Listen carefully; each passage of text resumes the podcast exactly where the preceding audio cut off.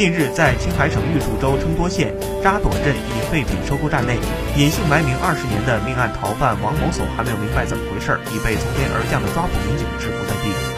两千年五月，芦草沟村村民王某所酒后持刀到王某婷家中，将王某婷及村民谢某某四十斤刺伤后仓皇出逃。案件发生后，受侦查手段等条件限制，公安机关最后将其上网追逃。户列县公安局刑警大队大队长龚怀良凭借多年积累的破案经验，另辟蹊径摸排梳理，于四月二十号获悉犯罪嫌疑人王某所在玉树州称多县改名换姓藏匿的线索。随后，两地警方联合行动，将其抓获。